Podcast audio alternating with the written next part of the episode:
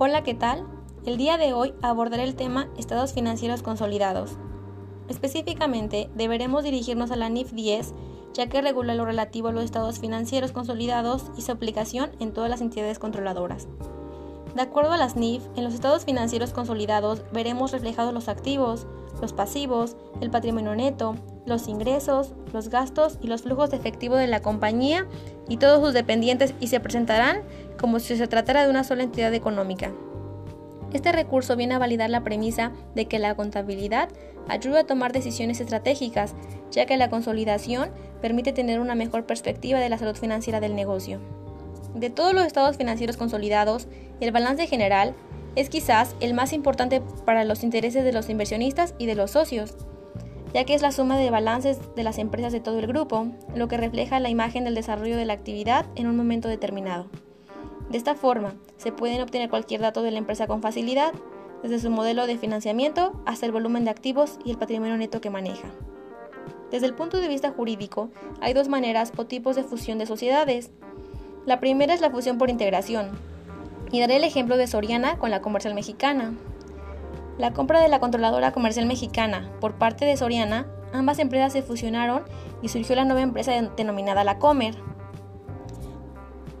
La segunda fusión es por incorporación o absorción. Es una de las entidades existentes se convierte en entidad fusionante y absorbe las entidades fusionadas, tal como es el caso de AT&T con Excel y Usacell. Este es un claro ejemplo, especialmente para los consumidores mexicanos, la que protagonizó AT&T con la compra de tres operadoras de telefonía móvil, que fueron Usacell, Unifón y, Nextel. AT&T señaló que las marcas Nextel y Usacell serían absorbidas en su totalidad, mientras que Unifón se reforzaría como una telefonía enfocada a un mercado de bajo consumo. Como podemos ver en este ejemplo, solo se amplió para ampliar un poco más el mercado. Aparte del crecimiento de ganancias que viene al combinar dos grupos de operaciones y dos bases de clientes, la consolidación proporciona otros beneficios financieros.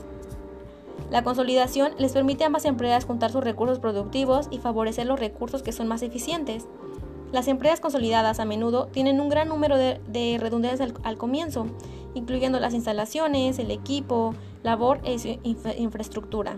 Una entidad combinada puede tomar ventaja de los mejores bienes mientras se deshace de, las, de los que son de menor calidad.